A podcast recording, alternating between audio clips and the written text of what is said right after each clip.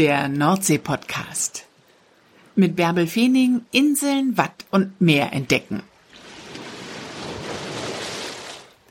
Hallo, ihr lieben Nordseeliebhaber. Heute dreht sich alles um die Männer und Frauen, die für Sicherheit auf der Nordsee und auch auf der Ostsee sorgen, um die Seenotretter. Ich habe ein langes Interview mit Michael Haag, dem zweiten Vormann auf dem neuen Seenotkreuzer Hamburg, der vor Borkum liegt, geführt.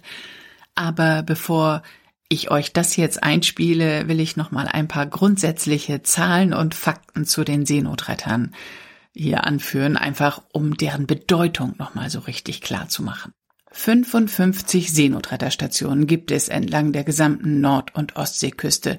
Dort arbeiten 1000 Seenotretter. Gut 800 davon sind freiwillig, 180 sind festangestellt. Und es gibt eine beachtliche Flotte, 20 Seenotkreuzer und 40 Rettungsboote. Das Ganze hatte im Jahr 2019 einen finanziellen Aufwand von 55 Millionen Euro. Und wisst ihr was?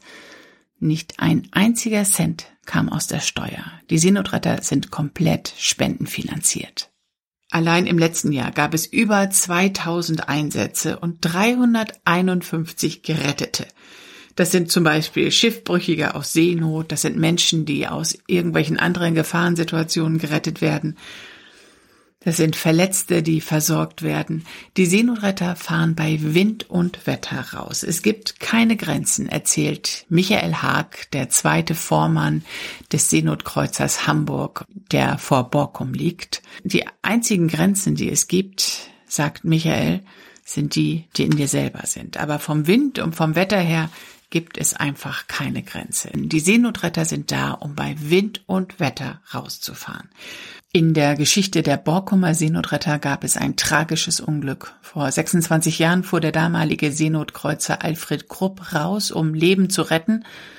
Und zwei Seenotretter, der Vormann Bernhard Gruben und Maschinist Theo Fischer, bezahlten diesen Einsatz mit ihrem Leben. Vormann ist übrigens ein Begriff, den es bei den Seenotrettern gibt. Michael sagt, Vormann, das war früher der Taktmann im Ruderboot, der vorne saß und die Anweisungen gab. Und Vormann ist eben bei den Seenotrettern auch derjenige, der die Ansagen macht. Michael ist zweiter Vormann auf dem Seenotkreuzer Hamburg vor Borkum.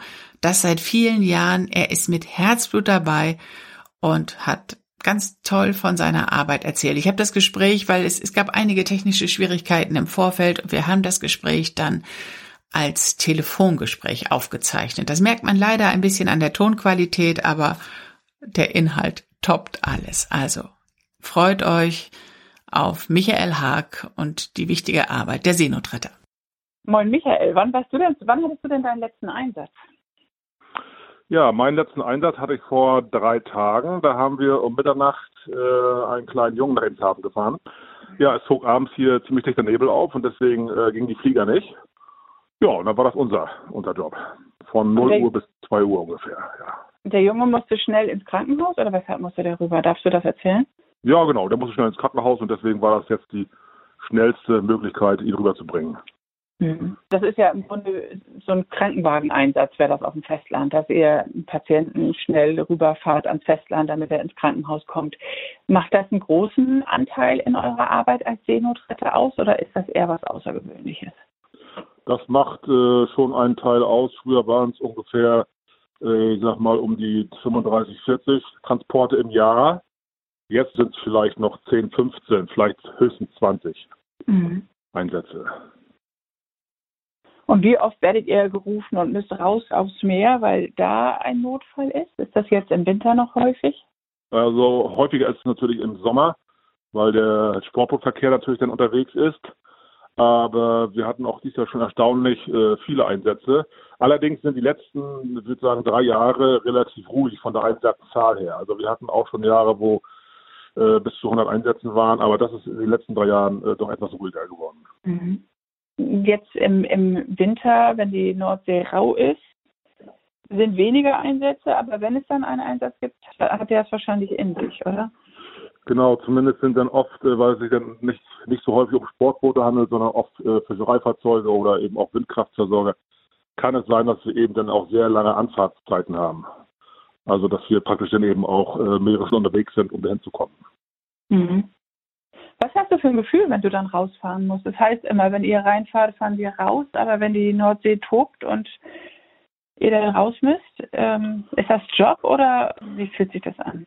Ja, es ist schon, es ist schon irgendwie ein Job. Natürlich, wenn man hier für das Schiff verantwortlich ist, hat man immer, man sieht ja den Wetterbericht und hat eigentlich immer schon einen Plan und so einen Verdacht, was passieren könnte, wenn sowas kommt.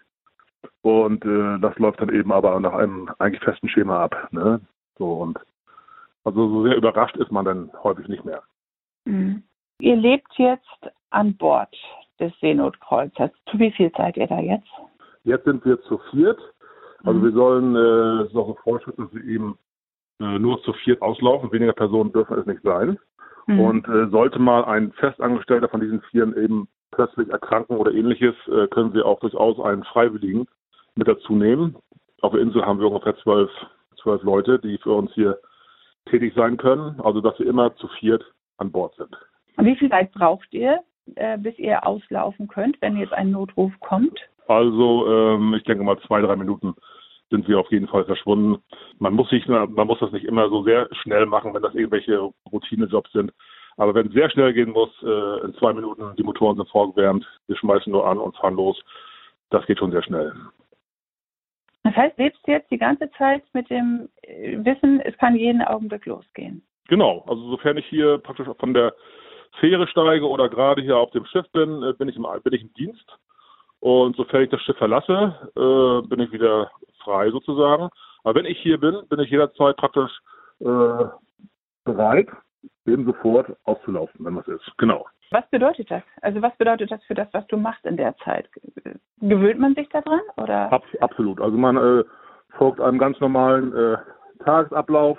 Um äh, halb acht ist für alle Frühstück. Das hat sich so ähm, bewährt. 12 Uhr ist Mittag. Und danach geht man eben ganz normal seinem Tagesablauf nach. Und alles, was dazwischen kommt, äh, ja, das ist eben wichtiger dann als der Tagesablauf oder wird das verschoben. Das ist kein Problem. Mhm.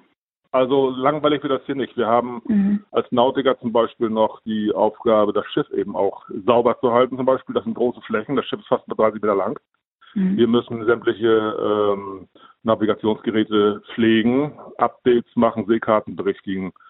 Ähm, reihum sind immer Leute dran zum Essen machen, Frühstück und Mittag. Das äh, mhm. füllt auch so, einen, so einen Tag aus. Ähm, also wenn man hier den äh, Kreuzer an seinen Kollegen vernünftig übergeben will, wird es einem eigentlich hier nicht langweilig. Mhm. Ja. ja. Und wenn ihr jetzt so wartet, fahrt ihr auch mal eine Runde raus oder liegt das Schiff einfach Genau, wir machen, wir machen dann Kontrollfahrten so alle zwei, drei, zwei bis drei Tage, um zu überprüfen, dass alles äh, funktioniert. Wir zum Beispiel gerade in dem Moment macht ein Kollege Kartenarbeiten, ein Maschinist ist in der Maschine, der zweite Maschinist checkt die Medizin mit Medizinausrüstung. Also das sind so ganz normale Abläufe hier. Wie lange geht dein Dienst? Also du sagst Kreuzer übergeben will. Also du bist einen gewissen Zeitraum rund um die Uhr da und dann hast du frei. Genau, also normal, normalerweise sind es immer 14 Tage. Mhm. Äh, ich steige jetzt gerade mal einen Tag früher aus, äh, weil ich auch sehr viele Plustage angesammelt habe. Dann übernimmt ein, äh, ein Vertreter. Aber mhm. im Normalfall sind es immer 14 Tage frei, 14 Tage Dienst. Dann hast du jetzt über Weihnachten frei dieses Jahr. Genau, Weihnachten habe ich frei, Silvester habe ich dies, diesmal hier, ja. Mhm. In den Tagen ist da immer viel los? Gibt es da viele Einsätze? Ähm, eher weniger. So und äh, liegt vielleicht auch daran, dass wir auch, äh, wie gesagt, in den letzten zwei, drei Jahren auch äh, ziemlich gutes Wetter hatten. So richtig große Stürme und sowas waren hier nicht. Ähm, aber zwischen Weihnachten und Neujahr ist hier meistens auch nicht so viel los.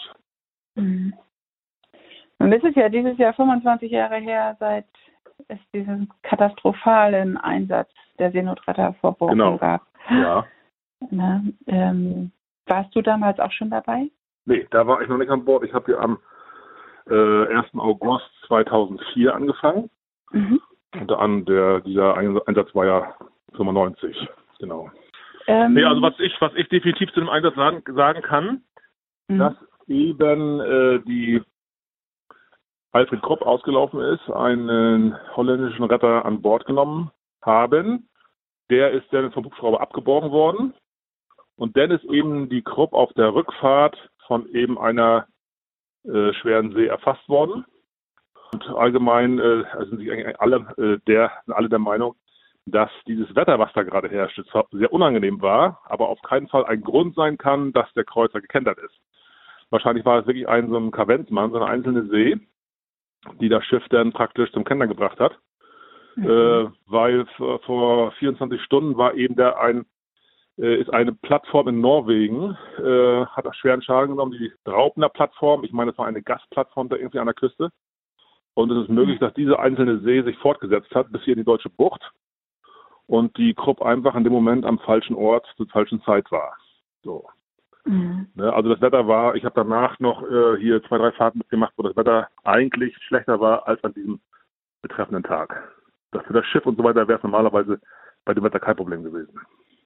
Mhm, das Schiff war aber sehr in Mitleidenschaft gezogen nach dieser ja, das Schiff ist Monsterwelle, ne? Genau.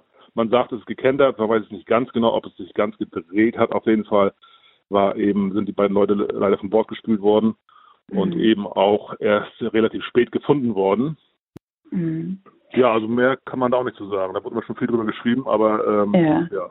Ne? Berührt dich das, wenn du das gehörst oder als du das damals erfahren hast? Jetzt hast du wahrscheinlich auf Bordcomputer viel drüber gesprochen oder jetzt gerade, wo es 25 Jahre her ist, vielleicht auch nochmal. Ähm, oder fährt das irgendwie mit, wenn man selber rausfährt bei so einem harten Einsatz oder darf das gar nicht, weil man dann viel zu angespannt ist? Nee, man sollte das, äh, man hat natürlich gewisse Sachen dann gehört, hat das auch für sich dann verarbeitet mhm. und auch gewisse Lehren draus gezogen irgendwo. Ähm, man hat da viel drüber gesprochen mit dem äh, ersten Vormann, der damals hier Dienst tat, der gerade aber dem, in dem Fall frei hatte. Ähm, mhm. Und äh, aber wie gesagt, dass man da jetzt aus äh, deswegen irgendein Angstgefühl oder sowas hat, das gibt's nicht. Nein, das ist das, wenn das äh, vorkommt, sollte man den Job hier schleunigst an den Nagel hängen. Okay. Das Schiff, das damals im Einsatz war, die Alfred Krupp, ist gerade im letzten Jahr außer Dienst gestellt worden. Ja, richtig. Ihr habt nach 32 Jahren Einsatz, ihr habt jetzt ein neues Schiff, die Hamburg, die ja. SK40. Was macht denn das Schiff so besonders? Das hat ja auch schon eine in der kurzen Zeit eine außergewöhnliche Geschichte oder einen ungewöhnlichen Start gehabt, ne? Ja, also dieses äh, Schiff ist natürlich jetzt das vierte einer neuen Baureihe von 28 Meter Kreuzern. Ähm, das Schiff zeichnet eben aus, dass es eben äh, wesentlich stärker motorisiert ist, eine höhere Geschwindigkeit bringt.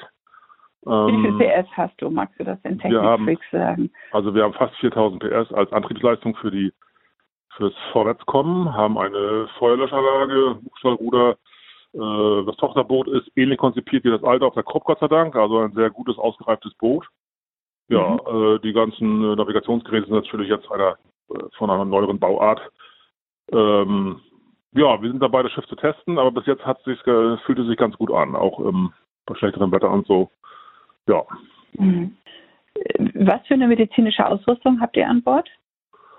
Ja, also das ist äh, von bis von ähm, also Notfallrucksäcke im, im Kreuzer wie im Tochterboot. Wir haben die Möglichkeit, hier Leute abwünschen zu lassen mit dem Stretcher. Ähm, also von, wir können hier, also der Arzt kann hier sämtliche Sachen behandeln, die eigentlich äh, so vorkommen können. Ne? Ja. Mhm. Es ist im Frühjahr getauft worden. Es ist, es sollte im Frühjahr getauft werden am ähm, an der Elfi in Hamburg. Es wurde aber nichts wegen dieser Pandemie. Und die Taufe wurde dann am 28. Juli in Bremen in der, also auf dem äh, Privatgelände DGZS äh, vollzogen.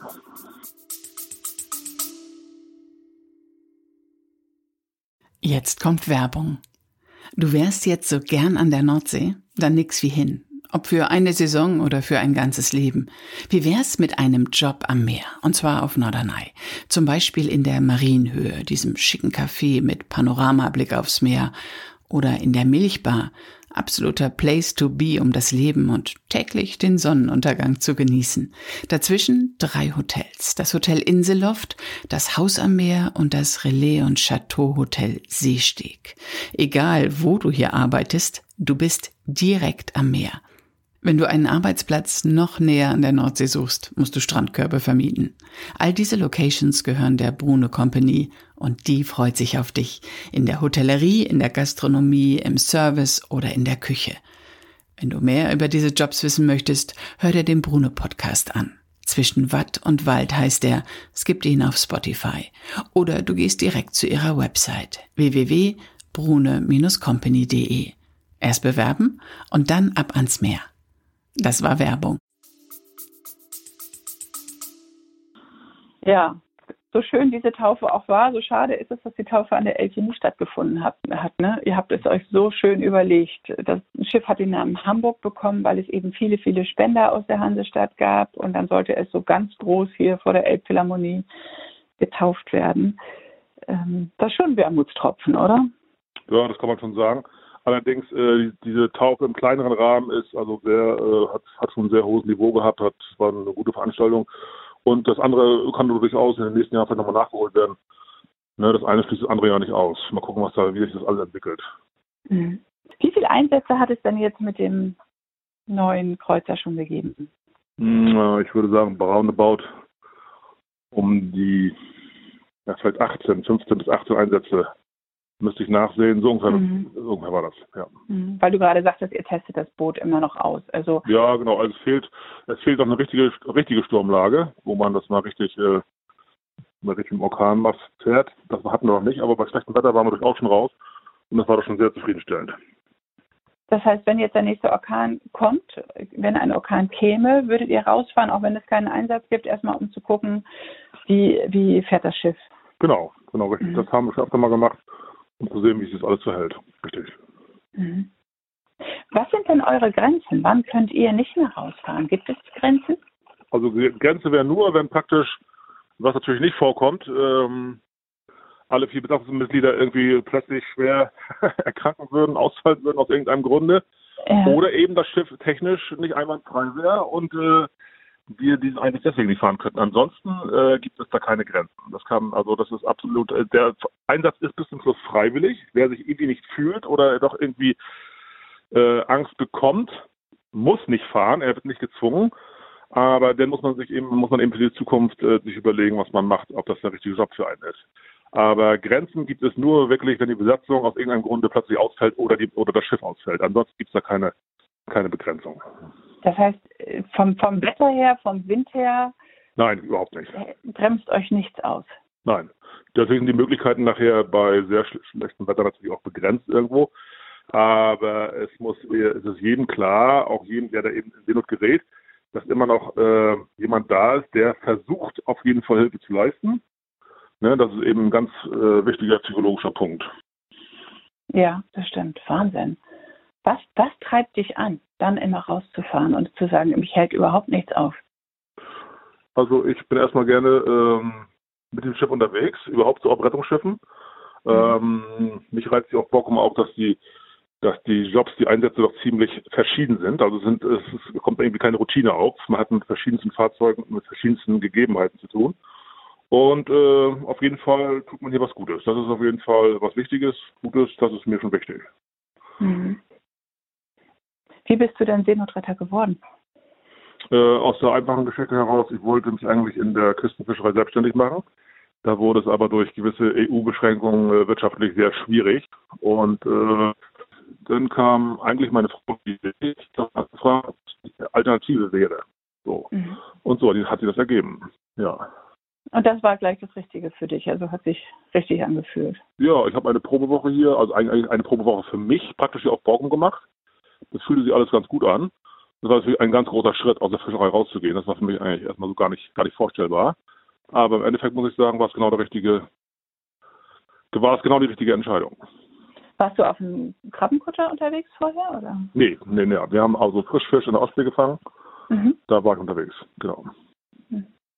Also ein Job an Land wäre nichts für dich gewesen. Das wusste deine Frau genau, als sie genau. über die Seenotretter nachdachte. Ja, so, so, kann man das sagen. Nee, erstmal wäre es an, an, an, Land nichts für mich gewesen. Garantiert nicht. Nee. Mhm. Und bist du jetzt seit 2004 auf Borkum oder wechselt ihr die, die Stationen zwischenzeitlich? Äh, ich könnte die Station wechseln. Das dauert natürlich immer eine Weile, weil die Plätze natürlich auch begrenzt sind. Mhm. Äh, habe auch schon Vertretung gefahren äh, auf anderen Stationen, aber ähm, also mich zieht hier erstmal nichts weg. Ich werde erstmal hier bleiben, auf jeden Fall. Was reizt dich so sehr am Borkum? Ja, erstmal so die Insellage, denn das Revier ist sehr interessant, sehr abwechslungsreich. Erzähl mal ein ähm, bisschen, was, was, was, für, was für Einsätze habt ihr da? Was macht es so abwechslungsreich?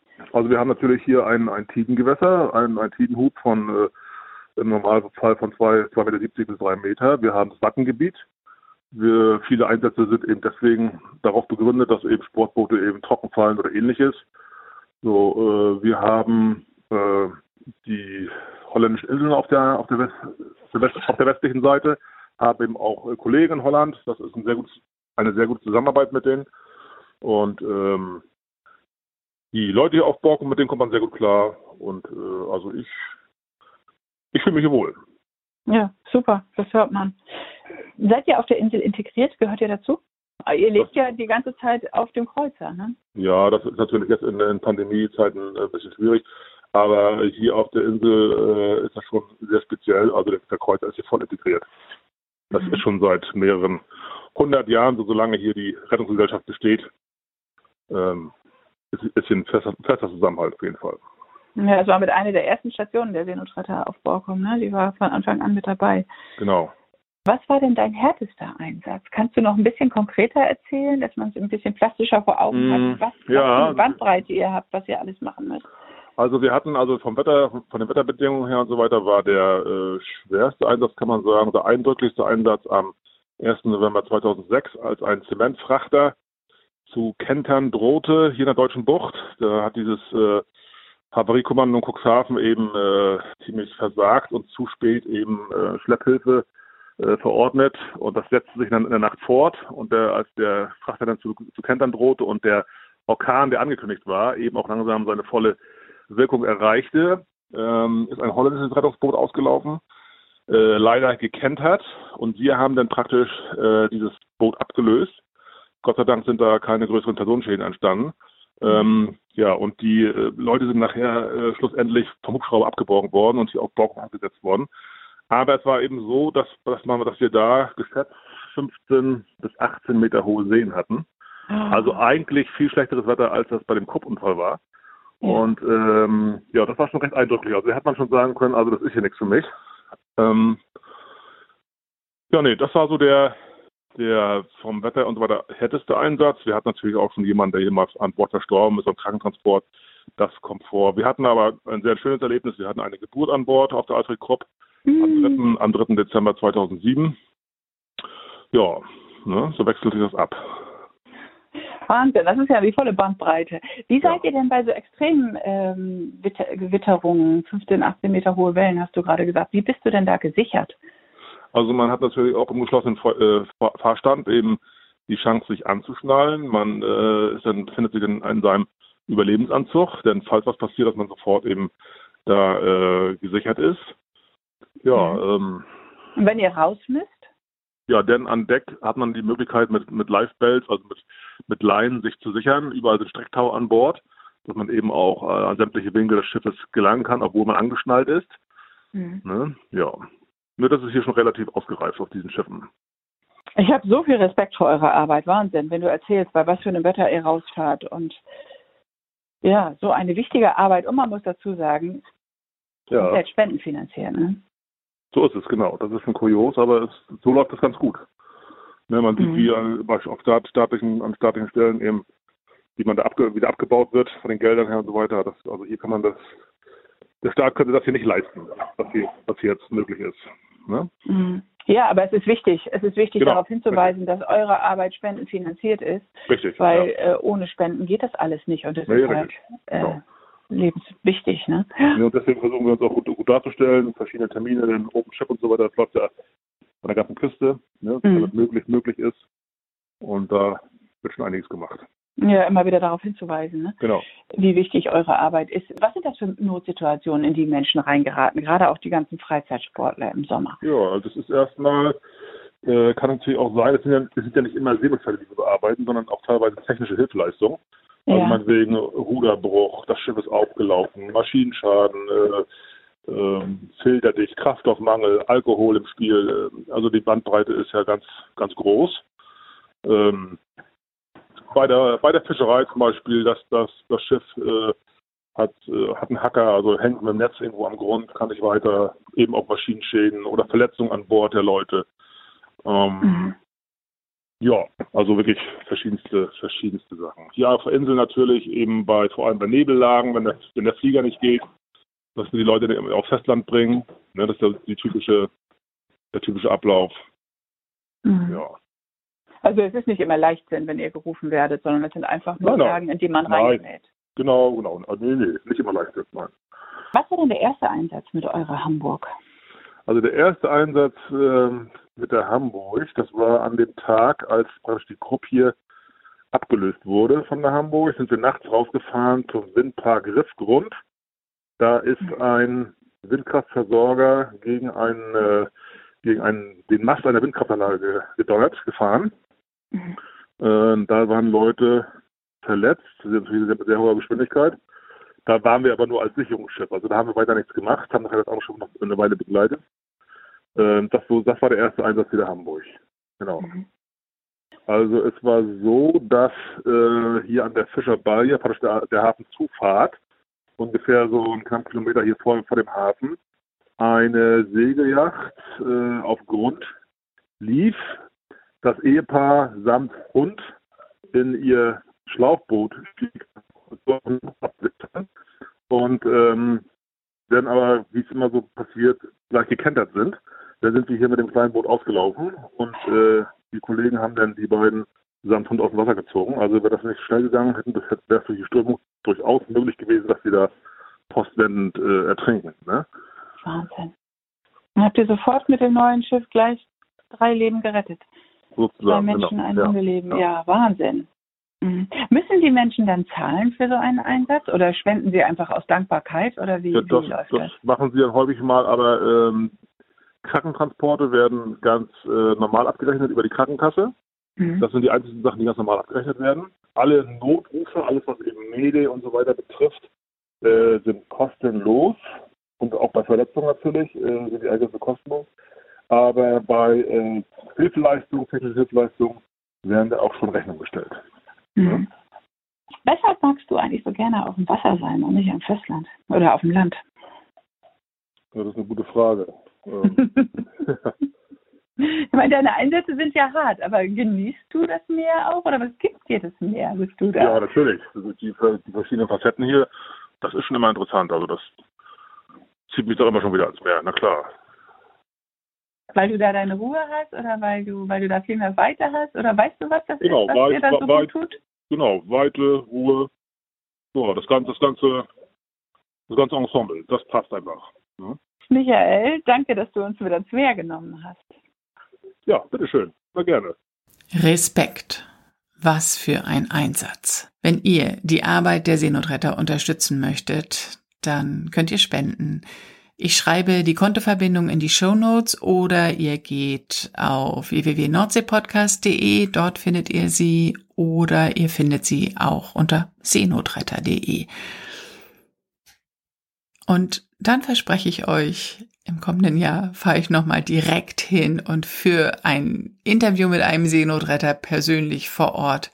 Die Tonqualität ärgert mich, aber mir war es wichtig, dieses Gespräch jetzt zu Weihnachten zu veröffentlichen und ja, ist jetzt einfach so gewesen. Ne? Geht auch besser, wisst ihr, aber in diesem Fall war es jetzt einfach so. Also, ja, dann gibt's jetzt noch ein bisschen Meeresrauschen und lasst es euch gut gehen.